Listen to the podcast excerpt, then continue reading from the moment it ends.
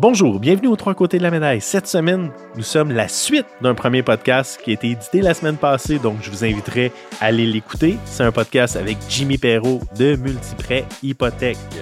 Si vous avez des questions, je vous invite à pouvoir les poster, les envoyer. Euh, ça va nous permettre de pouvoir peut-être éventuellement le rencontrer dans une nouvelle suite. Merci et bonne écoute.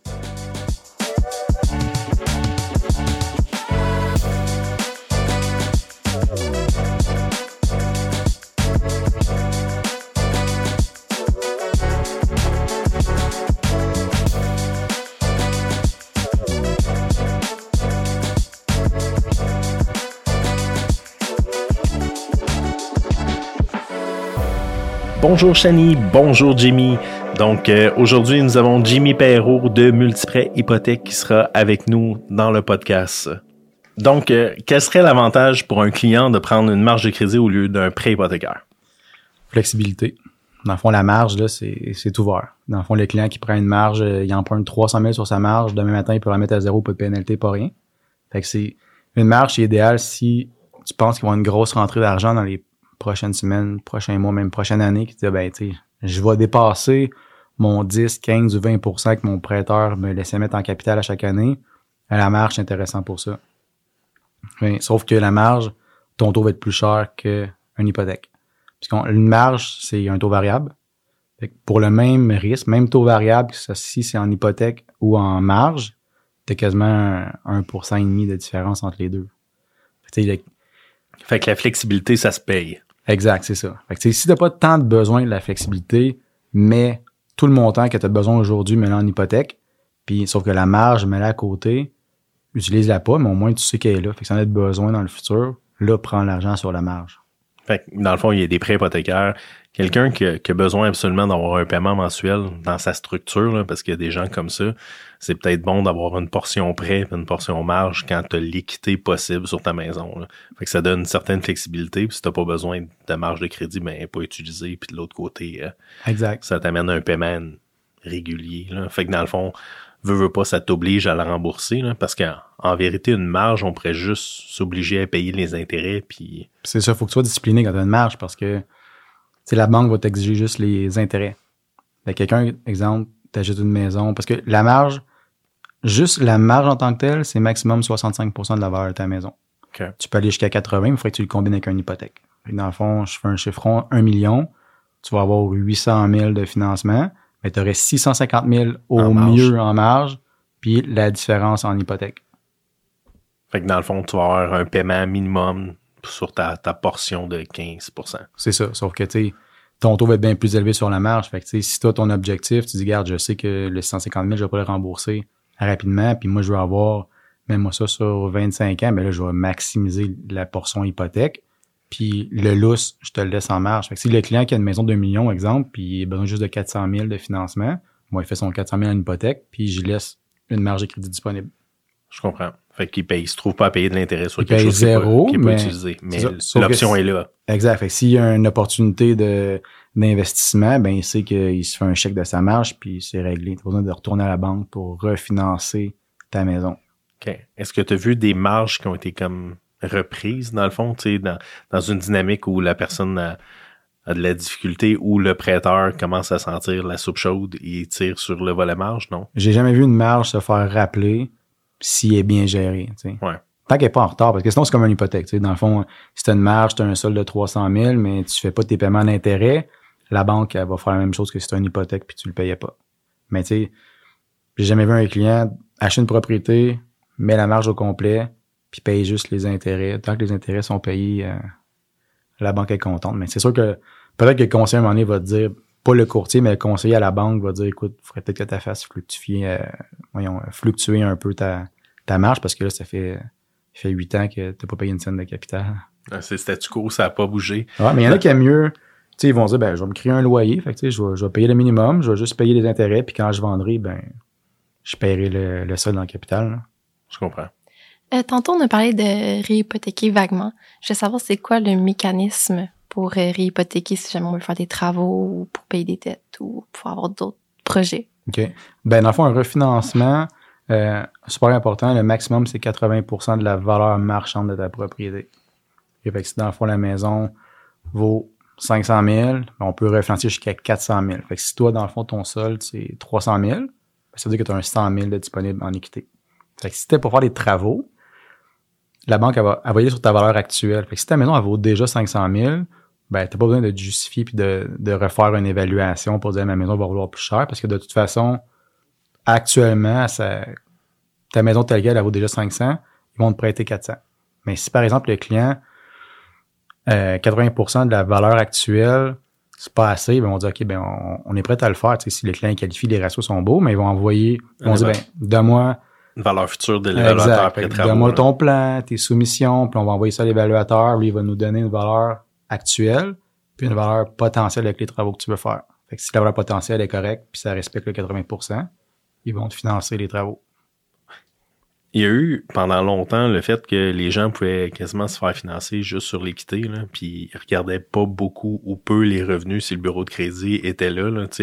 des grosses maisons euh, que les gens, ben en fait, euh, il y avait pas tant de déclaraient pas tant ou c'était des, tu sais, des compagnies ou peu importe là.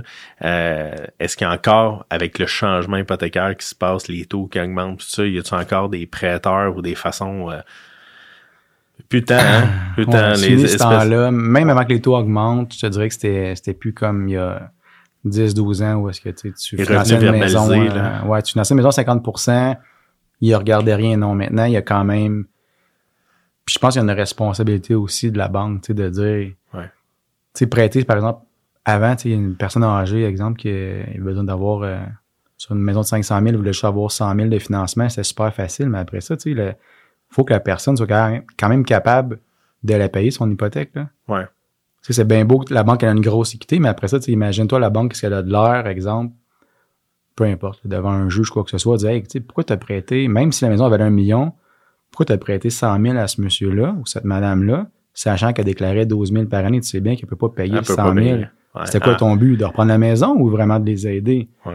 Fait que je pense que maintenant, même si t'as as une grosse équité, ils vont quand même, tu vas avoir des, tu sais, oui, les ratios vont pouvoir dépasser le 44% tout ça, ils vont, ils vont être plus lourds. Il y en a qui vont aller jusqu'à 60 Ou tu as des programmes équité qui là, vont dire, bon, OK, mais si le client va emprunter tel montant d'argent, ben, il faut quasiment qu'il y ait le montant égal en actifs liquides. actif. Fait qu'au moins, la banque a fait un peu, son due diligence. OK, Ouais. il y a peut-être pas de revenus pour le payer, mais on sait que dans son compte de banque, il y a 500 000. Fait on sait qu'il est pas mal pris. Mais quelqu'un avant, tu tu veux pas donner une hypothèque à quelqu'un, puis euh, 100 000, il y a, il y a 10 000 dans, dans son fer. À moins que ce soit comme un programme chip, là, un programme d'hypothèque inversée ou quelque chose Ouais, comme c'est ça. eux là. autres, ils vont le faire vraiment basé sur euh, leur espérance de vie, puis dans le fond, ils vont Ouais. te donner un montant. Ça va être comme une rente. Là. Exact. Les prêts équités, a- tu peux plus faire euh, ce que tu veux. Les banques vont pas, vont pas te donner euh, de l'argent aussi facilement. Mais comme là, c'est pour ça que c'est bon d'avoir des fois un, un courtier parce que c'est pas toutes les banques qui ont des programmes équité ou de valeur nette. Fait que, dans le fond, nous autres, en voyant le dossier, on dit OK, mais c'est peut-être que la, la, la banque X, ça t'a dit non, mais la Y, elle a un programme que si tu as 250 000 Ouais. Dans ton compte bancaire, il est possible de le faire. L'autre banque, c'est 150 000. Fait que, tu sais, dans le fond, ils ont quand même, il y a une coupe d'options, mais si tu as appelé juste ta banque puis il l'avait pas, ben, tu sais, oublie ton projet. C'était fort ball, ça arrêtait. Là. Exact. Dans le marché actuel, la question qui tue, fixe ou variable? Personnellement, moi, c'est variable. Ouais. OK? Parce que dans le fond, ça a toujours été la meilleure chose à faire. C'est plus flexible aussi. Tu sais, on sait jamais qu'est-ce qui se passe. Tu décides de vendre ta propriété dans deux ans, ben, sais, c'est un taux variable, c'est trois mois d'intérêt de ta pénalité. Tandis que fixe, ben, c'est un différentiel de taux. Puis, je sais pas, c'est toujours le plus bas taux sur le marché. Fait à long terme, je sais que je peux pas me tromper. Est-ce qu'il y a des moyens de sauver la pénalité? Ouais, tu peux la sauver la pénalité. Dans le fond, la majorité des banques, là, ils vont dire, si tu vends ta propriété, bien, t'en rachètes un autre, souvent c'est 60 ou 90 ou peut-être 120 jours au plus loin. Tu pourrais amener ton hypothèque que tu avais. Tu sais, exemple, tu as vendu ta maison, il te reste une hypothèque de 300 000. Ben, si 90 jours plus tard, tu reprends une- au moins un 300 000 avec euh, la même banque, ils pourraient te rembourser ta pénalité que tu as payée. Mais il faut que tu gardes un montant égal ou supérieur, un taux égal ou supérieur, puis un terme égal ou supérieur. OK. Fait que dans le fond, si on rachetait plus cher, ils, ils vont nous faire un deux tranches ou tout simplement un taux pondéré. Là. Si les taux euh, avaient augmenté par rapport au taux qu'on qu'on exact. C'est soit taux pondéré ou une deuxième tranche. Fait que tu avais 300 000, même exemple, tu avais un hypothèque de 300 000, mais pour la nouvelle maison, tu as besoin d'avoir 500. Ils vont transférer le 300 000 avec les conditions que tu avais, puis ils vont faire une nouvelle tranche de 200 000 avec les taux en date d'aujourd'hui. OK. Ouais. Et d'après ton expérience, c'est quoi le terme idéal pour un renouvellement avant un renouvellement habituel? Ben, il n'y a pas vraiment de terme idéal. Je pense que c'est plus le client, c'est quoi le- c'est quoi son objectif, tu sais, à moyen terme. Si le client, il dit, écoute, moi, ça se peut que, sais, euh, on planifie avoir un enfant dans les deux prochaines années, puis là, il était dans le condo. Ben, tu sais, il dit, prends un 5 ans fixe. C'est peut-être mal, c'est mal écouté, mettons. Exact. Fait Ouais. il n'y a pas vraiment de terme idéal. C'est plus, c'est quoi les besoins euh, du client. Tu sais, s'il dit, écoute, euh, on va vendre la maison dans, dans un an, ben, crème, prend un taux variable au moins. Tu as toute la, la La flexibilité. flexibilité. là. Ouais. Ben, en fait, si on se fait ce que tu as dit tantôt avec euh, la SCHL, ultimement, c'est trois ans, sept mois, quelque chose comme ça. Exact. Mais euh, euh, avec un variable, qu'on- qui vendent 24 mois plus tard ou qui vendent. euh, Qui vendent dans six mois, dans deux ans, dans quatre ans, c'est trois mois d'intérêt. ok, fait que ça ça n'a pas tant, pas trop d'impact. Là, en, en fonction de ça, c'est juste euh, est-ce qu'il est capable de vivre avec le fait que la Banque du Canada, on sait pas trop, ça va continuer d'augmenter, ça va maintenir ou ben en fait, si, si le, le fameux mot en R, là, s'il y a finalement une récession, habituellement la, la banque baisse ses taux. Fait que Exact. sais, de l'autre côté, ça aurait peut-être juste été un moment intérimaire pour ralentir le marché, ralentir les frénésies, puis permettre de mettre de l'inventaire ces tablettes. Là. Fait que ça peut ça peut peut-être juste c'est une piste. Là. Exact. Puis les taux, les taux variables, c'est toujours sur trois, ben, toujours sur cinq ans. Puis ce qui est intéressant, c'est que ton taux variable, ben, c'est le, toutes les mêmes, toutes les banques ont le même taux variable. C'est tout basé sur le taux préférentiel.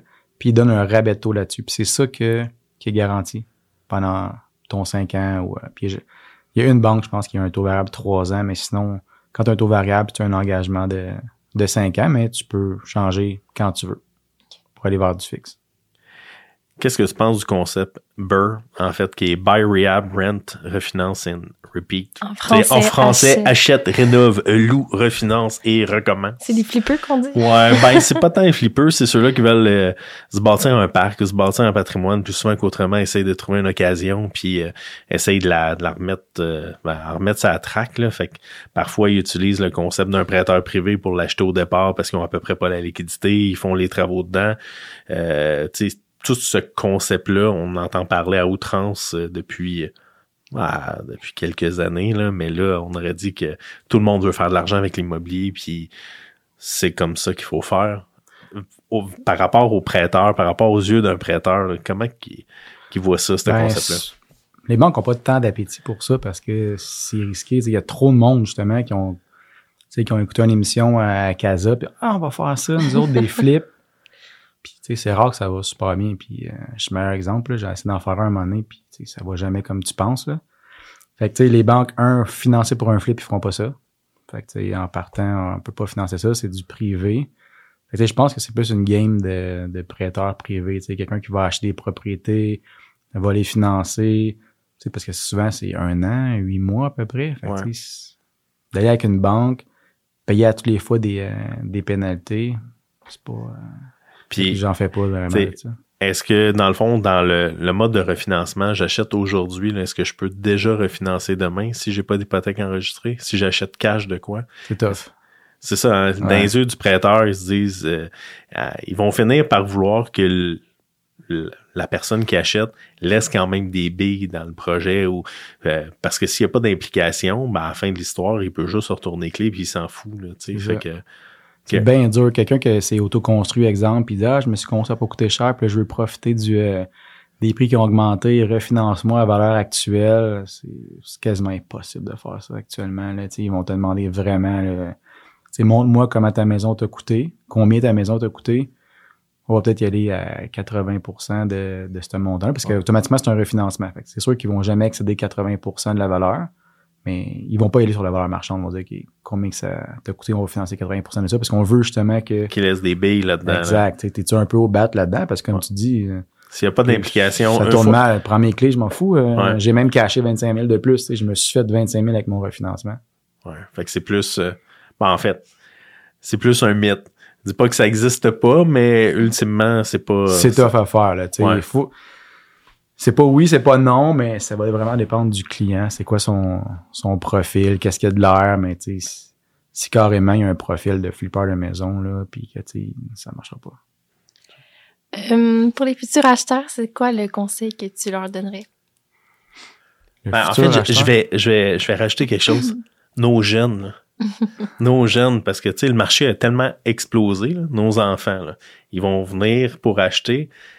C'est quoi la, la, la, la méthodologie qu'on pourrait les aider à pouvoir se rendre à une étape de pouvoir faire une acquisition saine et correcte? là? Pas, pas juste euh, on est deux papas qui veulent pas que nos enfants achètent. Au contraire, c'est comment qu'on peut les aider à- pour que ça puisse fonctionner. d'avoir des bons parents qui vont être, en- les co être co-emprunteurs, mais sinon, tu sais, les prix ont tellement augmenté, ben, on sauvera jamais de la mise de fonds, là. Fait c'est sûr de le, qu'ils prennent conscience qu'il y a quand même un minimum 5% de, de mise de fonds. Fait que, faut que tu commences à économiser quand même tes sous euh, assez jeune, tu sais. Tout dépend de où est-ce que tu vas acheter la propriété, mais une propriété à 500 000, c'est quand même 25 000 piastres qu'il faut que tu aies d'être disponible. D'avoir un bureau de crédit. Tu sais, souvent, c'est comme mon gars, tu sais, qui va avoir... euh, mais il a 17 ans, là, puis il a de carte de crédit. Donc, il a fait faire une carte de crédit, puis c'est bon d'avoir un crédit qui roule. Fait qu'il faut pas attendre, tu sais. Dès que tu peux avoir une carte de crédit, prends-la, mais gère-la bien. Puis comme j'ai dit, ta carte de crédit, je veux absolument que tu programmes pour que ton, ton solde à chaque mois, il se paye automatiquement avec ton compte de banque. tu sais. Pour pas que tu aies commencé à gérer, il faut que je fasse mon paiement parce que Ouais. ça laisse des traces. Fait que d'avoir un bureau de crédit qui est clean. Fait que dès que tu peux, carte de crédit, pas une grosse mine, mais juste pour commencer à avoir euh, expérience de crédit, ça, ça c'est bon. Tu sais, mise de fonds, puis euh, une, ben, une job. Ouais. C'est sûr qu'il faut que tu aies une job. Là, tu peux pas acheter si t'étais t'es sous probation ou c'est sur un contrat. Tu peux pas. Fait que c'est d'avoir un Non, mais un ces enfants-là vont être grands, mais ce que je veux dire, c'est que le marché est tellement implosé dans les dernières années en valeur, en prix. Tu sais, le, le 5 de, il y a pas si longtemps, on tournait dans du 10-15 000. On est à 25-30 pour, Ouais. euh, pour souvent une première acquisition. Fait que ça, ça a de l'impact. là. T'as-tu lu ou reçu euh, plus d'infos concernant le CELIAP qui s'en vient, là? Espèce de, de mix REER euh, et CELI et C'est comme un mix des deux. tu sais. Ils ont- sont allés faire un mix Silly, mix euh, REER. C'est un peu les avantages des deux côtés, mais honnêtement, tu sais, je- Il n'y a pas encore assez de. Ben, c'est- c'est même J'ai commencé à, à le regarder, tu sais, euh, de, de ce que j'en comprends, c'est que c'est un peu comme un REER, fait que les cotisations que tu fais dans ton CELIAP, ben, tu as une déduction d'impôt comme si c'était un REER, Ouais. puis les rendements que tu fais dans ton Sont pas CELIAP ouais. sont pas imposés. Fait qu'un peu comme un, un CELI, sauf que le CELI, t'as pas de remboursement d'impôt là-dessus, tandis que sur lui, tu l'as. Puis je pense que t'as pas, t'as pas d'obligation pour le rembourser par la fin, là, quelque Exact, chose comme ça. ça. là. versus que si on Le fait rap, un rap, on faut le rembourser sur le 15 RAP, ans. t'as 15 ans pour le rembourser, tandis que pour le, le CELIAP, t'en as pas. Quelqu'un, un parent qui veut aider son enfant à s'acheter une propriété, l'enfant a la mise de fonds, bureau de crédit, un emploi, euh, le parent a pas nécessairement de, de, de sous à pouvoir lui amener, mais il a de l'équité sur sa maison. Qu'est-ce qu'on peut suggérer? Qu'est-ce qui peut être fait dans une dynamique qui voudrait l'aider à ce que le paiement soit moins cher, ben, moins cher ou s'il a besoin d'une partie de mise de fonds, tu sais, euh, style, euh, est-ce qu'il y a d'autres options que juste la collatérale avec, euh, euh, tu sais, y a-tu des produits similaires à ça? Te- Ben, souvent les parents, on va les impliquer, c'est une question de ratio d'endettement. À cause du taux de qualification qui a augmenté, le, il est tout seul, c'est une c'est un, soit un gars, une fille, il n'y a pas de conjoint, fait que là, on a juste un revenu pour qualifier le dossier. Si on va dire, ben, à cause du taux de qualification, ce que tu vas acheter, ça fonctionne pas, on va ajouter le parent souvent pour pouvoir ajouter le revenu du parent. Fait que dans le fond, ils vont se trouver être deux acheteurs, ils vont être deux emprunteurs, puis on leur dit souvent, ben écoute, c'est à court terme, tu sais, si dans deux mois, euh, t'as un blonde ou un chum, tu veux l'embarquer avec toi, ben on débarquera tes parents pour mettre ton conjoint conjointe, ou si dans un an, deux ans, ton revenu a augmenté, on pourra tasser ton parent. Fait que, tu souvent, le parent va aider son enfant plus, je te dirais, pour les euh, questions de, de ratio. Si c'est une question de mise de fonds, là, il y a la collatérale, comme tu avais dit, où est-ce que c'est possible que le parent, exemple, qui a une propriété libre de dette, va la donner en garantie sur l'achat de, de son enfant. Que le- l'enfant, il n'y a pas de mise de fonds à mettre. OK. Fait que la banque va se trouver à financer, exemple, le condo, il y a 300 000, mais que le parent, il y a une, il y a une maison de 300 000 libre de dette. Ils vont la prendre en garantie, puis ils vont te donner 300 000 à l'enfant. Pour pouvoir acheter. Fait qu'il n'y a pas de mise de fonds. Puis tu sauves la prime SCHL. Parce que dans le fond, ce qu'ils font, c'est qu'ils vont combiner la valeur de la propriété que le jeune va acheter plus la valeur de la propriété de la maison.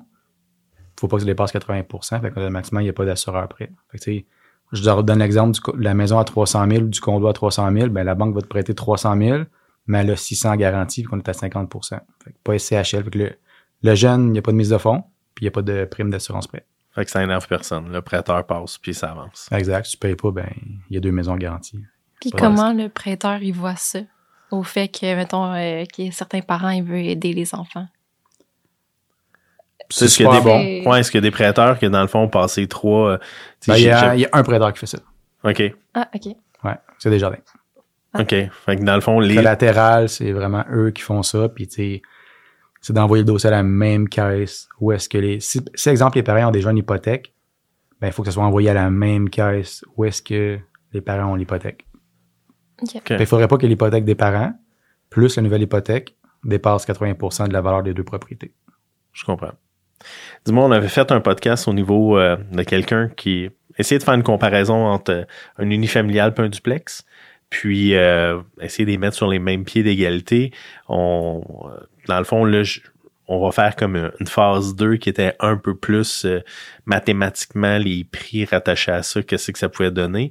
La seule chose, c'est qu'il y a un interlocuteur qui nous a posé une question, c'est-à-dire que ça serait quoi les avantages d'un acheteur de choisir un duplex au niveau de la qualification? plus facile à qualifier parce que, tu sais, une maison, exemple, on prend juste un, une unifamiliale à 500 000, ben, tu sais, pas le revenu de location que le duplex va te donner. Puis, puis ça encore, l'importance, c'est vraiment de pouvoir avoir un choix plus grand de banques, c'est que les banques n'ont pas la même manière de calculer ça. Il y a des banques qui vont dire, ben nous, on va prendre 50% du revenu du duplex. Que si dans le fond, tu achètes un duplex puis tu veux l'habiter, ben le loyer, c'est le logement qui, va être loué, ben, certaines banques vont prendre 50% de ce revenu-là, puis ils vont considérer 100% des taxes et du chauffage. L'autre banque va prendre 50% du revenu de loyer, pas de taxes, pas de chauffage. L'autre banque va prendre, va faire une analyse, elle, va dire, OK, bon, mais donne-moi les vrais chiffres. Ouais, ça va être une grille, là. Exact. Fait que c'est beaucoup plus avantageux parce que tu vas aller chercher un montant de financement pas mal plus gros à cause que, tu sais, si tu enlèves un 4000 pièces de taxes par année, tu as un loyer à 1000 pièces par mois, exemple, ben là, tu vas pouvoir acheter 500 de revenus par mois. Fait que, tu sais, tu peux des fois avoir 100 euh, ou 150 000 de plus de capacité d'emprunt. Est-ce qu'on préfère l'acquisition, dans le fond, d'une unifamiliale qui nous autorise de faire un duplex, puis qu'on va chercher un pré réno pour pouvoir, euh, tu sais, dans une acquisition comme ça, là, parce que parfois, ça arrive que le secteur autorise le fait de le mettre en bachelor. Est-ce que le prêteur va pouvoir considérer, genre, la valeur future un peu tout ce packaging-là que tu viens de nous dire ou euh, il va tout simplement qualifier vu que c'est une unifamiliale comme c'est une unifamiliale, c'est tout? Ben, si le client est qualifié comme un unifamilial, on le fait un unifamilial, exact. J'ai jamais fait un pré réno pour convertir l'immeuble. Parce que, tu sais, au rôle foncier, actuellement, ça écrit un unité. Là, il faudrait sûrement que le prêteur va dire, ben, c'est bon, mais là, fournis-moi les papiers de la ville. Qui confirme que ça va être légal de faire un deuxième logement. C'est comme. Ouais, c'est un peu plus ardu, mais j'essaie, en fait. Ben, ça pourrait se faire parce que si on a un document de la ville qui dit, ben oui, c'est bon, on reconnaît que ça peut être un deux logements, la banque va dire, ben, OK, je vais, je vais prendre un revenu de loyer, mais il n'y a pas de bail. Fait qu'ils vont faire un loyer économique. Puis ils vont, ils vont mandater un évaluateur pour dire, écoute, un bachelor dans ce secteur-là, combien ça vaut? Puis la banque va prendre ce montant-là. OK. Je posais la question parce que dans ma pratique, euh, dans l'immobilier, on, on voit que parfois, il va y avoir des gens qui vont avoir besoin de ça, puis ça pourrait être une option intéressante. Là. Euh, il y en a pas, ben, on manque de logements. Fait que, ultimement, est-ce que de convertir des sous-sols qui a déjà des salles de bain, euh, qui reste une cuisine installée, puis une insonorisation pour faire une descente de cave, ça peut se faire? Oui. Donc, euh, ça, que toutes les permis sont en place. Mais tu sais, comme faire un achat avec penser à ça, tu imagines, toi comme courtier immobilier, tu vas te casser la tête parce que avec les délais, il va falloir que ton vendeur fournisse la preuve comme quoi que c'est possible de le faire. Puis ton acheteur va avoir toutes les soumissions, il va falloir que les trucs de la ville, ça va être euh, ça peut être compliqué. Ouais, en fait, je le voyais plus à l'inverse. Je le voyais par le vendeur. C'est-à-dire que en mode inscription, si on a le potentiel de pouvoir le faire, ben peut-être qu'il peut y avoir une démarche qui peut se faire pour maintenir euh, un prix de vente intéressant ou quelque chose qui. On va essayer Ben, de qualifier le client sans ça. Si le client, Ouais. le client qualifie sans ça, c'est juste un plus de pouvoir le transformer. Je comprends. Cool. Ben, C'était pas mal ça. ben merci infiniment de t'être joint avec nous au courant de la journée. On avait plusieurs questions. Il va sûrement revenir, de, tu sais, on va sûrement avoir des questions au niveau hypothécaire, euh, voir euh, dans les prochaines semaines ou voir prochains mois. merci infiniment, Jimmy. Ce qu'on va pouvoir faire également, c'est mettre tes coordonnées euh, au niveau du podcast et euh, dans le fond, euh, au niveau de toutes les plateformes. là. fait que si ils veulent rentrer en communication avec toi, ben euh, ça, ça, ça pourra, ça pourra être. ça pourra être ça va me faire Oui. plaisir de pouvoir euh, répondre à, à tout le monde. Oui, Ben, ben, c'était très intéressant. merci, Jimmy. beaucoup. Ça fait plaisir. Bonne Merci à journée. vous autres.